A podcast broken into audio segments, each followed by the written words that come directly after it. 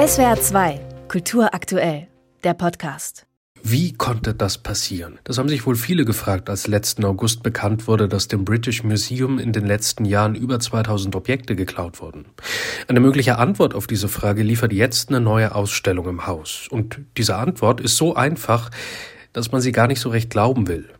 Was da geklaut wurde, das war zum Teil halt einfach sehr, sehr klein.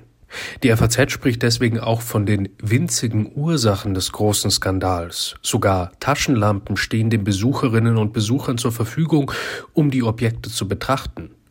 Es gab wohl noch keine Ausstellung in der Geschichte des britischen Museums, deren Exponate so leicht zu übersehen wären wie diese, liest man in der FAZ. Die winzigen Kunstwerke sind fast unsichtbar, manche halb durchsichtig, gerade einmal daumennagelgroß, so winzig, so filigran gearbeitet, dass sie mit bloßem Auge kaum zu würdigen sind. Zitat Ende. Leichtes Spiel also für den Kurator, der die Schmuckstücke entwendet hatte, weil so ein winziges Schmuckplättchen lässt sich natürlich easy verstecken. Wobei dem Dieb geholfen haben dürfte, dass die Dinger noch nicht mal katalogisiert waren. Eine ganz andere Sache, die sich wohl kaum mit ihrer mangelnden Größe begründen lässt. Aber egal. Am British Museum geht man inzwischen offensiv mit dem Fall um. Und ein Gutes hat der Fall ja auch, wie der FAZ schreibt, wären sie nicht aus den Katakomben gestohlen worden, hätten die vergessenen Kunstwerke nie so viel Aufmerksamkeit bekommen, wie ihnen jetzt zuteil wird. Was aber auch bleibt, ist der Vertrauensverlust, den das British Museum als Institution erlitten hat. Und der könnte noch zum Politikum werden, denn Griechenland und Großbritannien streiten seit längerem schon um die Rückgabe von Teilen des sogenannten Parthenon-Frieses, die auch im British Museum liegen. Das Argument, hier sind sie sicher aufgehoben, dürfte jetzt keines mehr sein, mit dem die Briten noch großen Stich machen.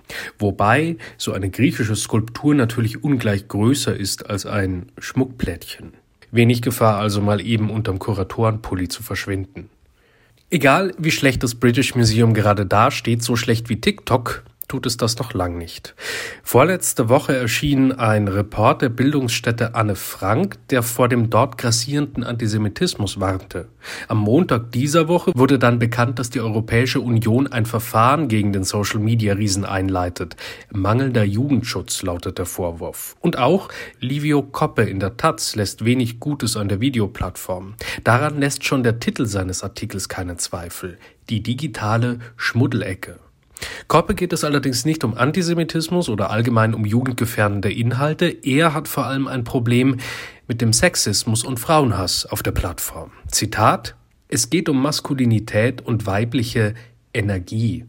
Die Videos, die es dazu gibt, sind oft sehr ähnlich. Männer, oft breit wie Möbelpacker, werfen große Worte um sich und posaunen ihren sexistischen Bullshit ungefiltert in die Welt hinaus. Im Hintergrund läuft dramatische Musik. Man muss ja unterstreichen, dass man ein Alpha-Mail ist. Mach nicht denselben Fehler immer und immer wieder, indem du mit einer Feministin in die Kiste steigst. Zitat Ende. In der Wirklichkeit könne man sich vielleicht fernhalten von solchen maskulinistischen Idioten, meint Koppe. Auf TikTok ist das dagegen kaum möglich, dem Algorithmus sei Dank. Einmal zu lang hingeschaut, schon werden dir die selbsternannten Alpha-Männer in die Timeline gespült. Zitat, auf TikTok wird man hineingezogen wie von einem Strudel. Eine Lösung für das Problem, die hat Livio Koppe nicht, aber immerhin eine Erkenntnis. Zitat, warum sich so viele Menschen, vor allem Männer in dieser Ecke pudelwohl fühlen, das kann ich nur vermuten. Es muss etwas mit dem Selbstwertgefühl zu tun haben. Andere klein halten, um sich selbst groß zu fühlen. SWR 2 Kultur aktuell. Überall, wo es Podcasts gibt.